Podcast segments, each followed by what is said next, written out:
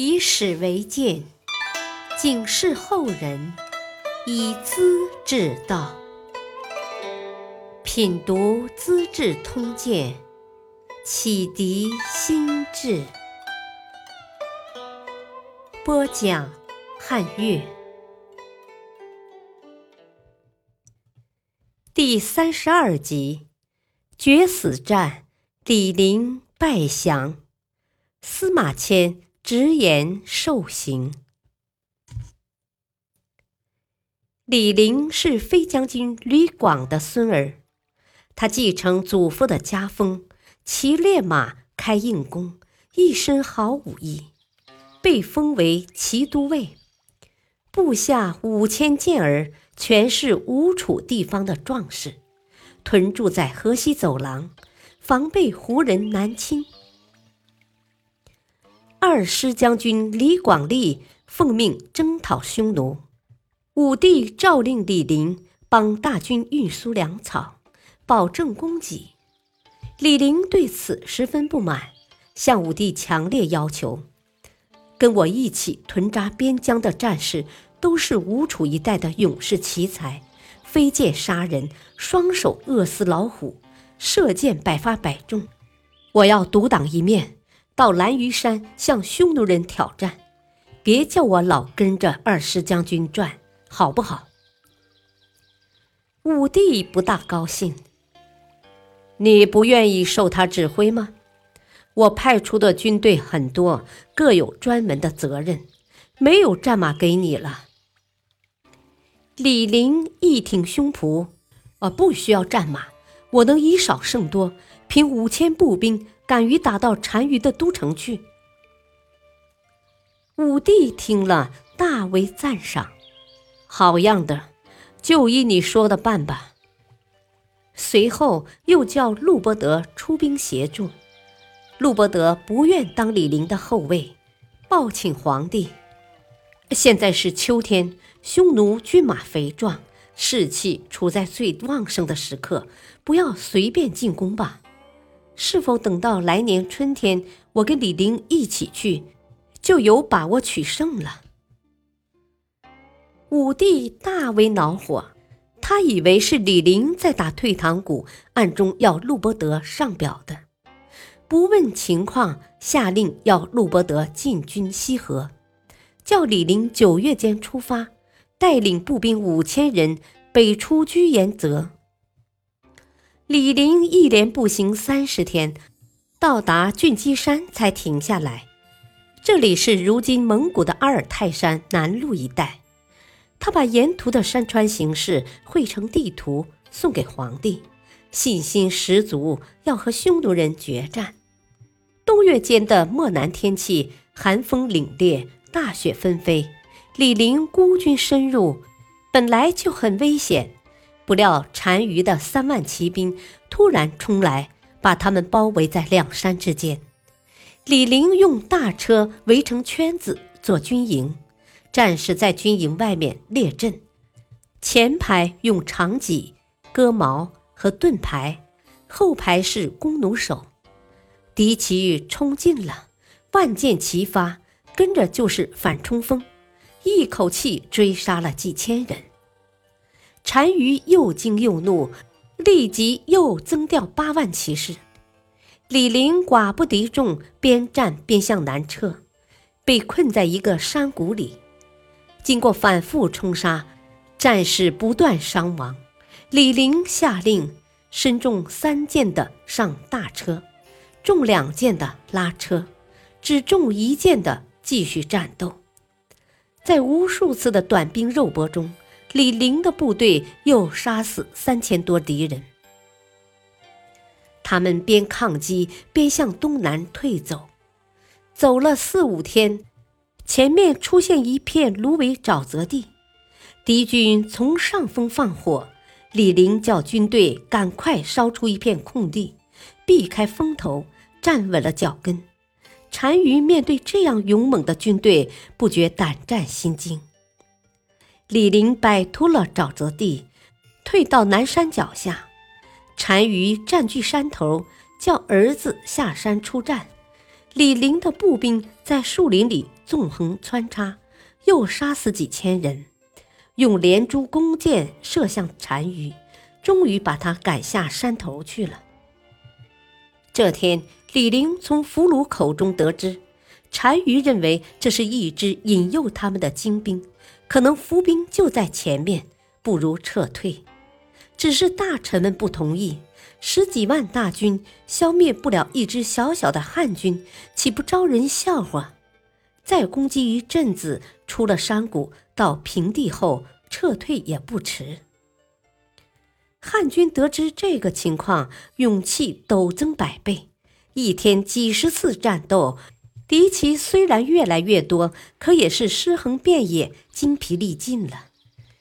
不料有个名叫管敢的军侯，受了长官的斥骂，非常委屈，竟然逃到单于那儿，把李陵的孤立处境说出来了。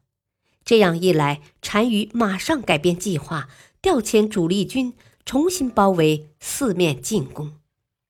李陵在山谷里，敌方箭如急雨，他们且战且退，一天之间箭都用光了，却还没赶到掩蔽阵地。李陵看看周围还有三千来人，马上命令丢掉大车，取出车轮的辐条做武器，隐藏在峡谷里。单于的骑兵紧跟着将峡谷两端堵死了。李林挨到天黑，亲自带领勇士想偷袭单于，但周围尽是悬崖绝壁，无法攀援，是一条绝路。李陵随即吩咐将士把所有贵重的东西埋在土里，旗帜全部砍断，集合浴血苦战的将士，长叹道：“唉，只要有几十支箭，就能冲出去的。”可一支也没有啊！明早上赤手空拳，只有束手就擒了。大家分散逃走吧，侥幸见到天子，就把今天的情况详细报告。接着，每人分给两升干粮、一块冰，约定在遮鲁帐会齐。半夜时分，李陵吩咐击鼓出发，可鼓面上结了冰。根本敲不响。他和校尉韩延年上马，带领十多名勇士打先锋突围。敌骑占据有利地形，缠住不放，韩延年战死了。李陵下马用短剑接战，一下子被包围起来。他不禁仰天长叹：“我全军覆没，哪有面目再见天子？”顿时一阵头晕，竟被敌骑活捉。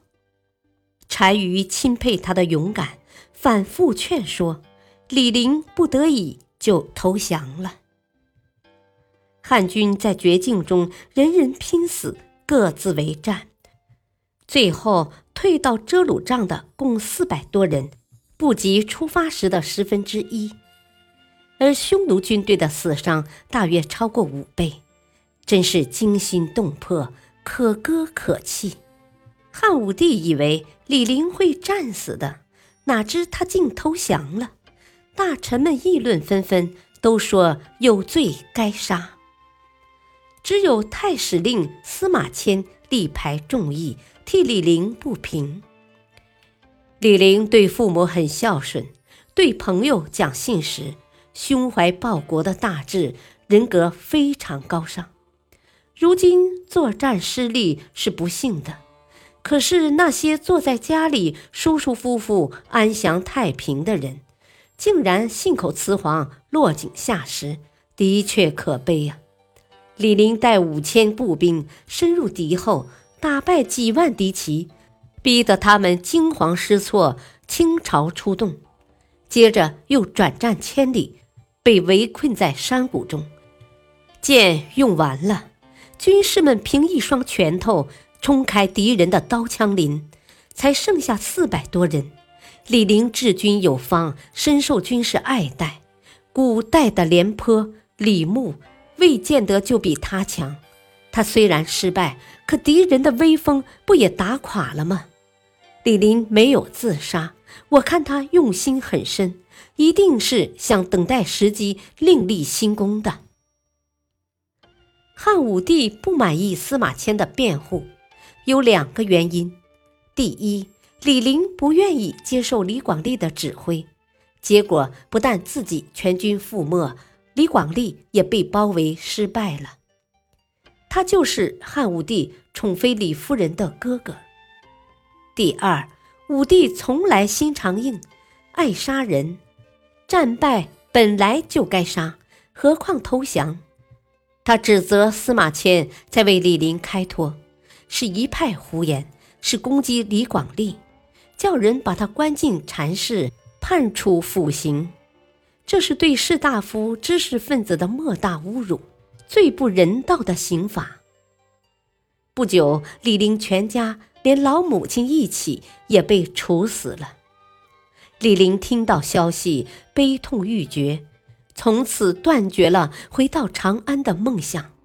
原来想找机会立功的期待之情也消沉了。后来单于请他出任官职，和卫律同掌政事。他劝慰过老朋友苏武，跟他伤心的告别。把对故国的思念之情深深地埋在心底。苏武回朝后，向朝廷谈了李陵的心事。当时掌权的霍光跟李陵也是同朝共事的老朋友，派人去接李陵回来。李陵无限痛楚地说：“回去当然很容易，只是一个男子汉，再受一次侮辱，又有多大意思？”他知道回国要接受审查，受人嘲弄，不可错了一次再错第二次。后来就病死在匈奴了。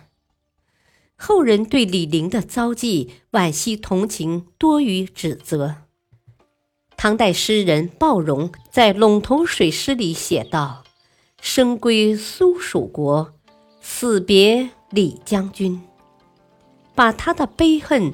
和苏武的有幸两相对比，司空图的《狂题十八首》里说：“不是史迁书语说，谁知辜负李陵心。”他赞扬司马迁把李陵的委屈冤枉第一个公开说出，揭破了历史的真相，不然李陵所受的毁谤就没法洗清了。感谢收听，下期播讲闹巫蛊，江冲滥杀，朱生母儿子继位。敬请收听，再会。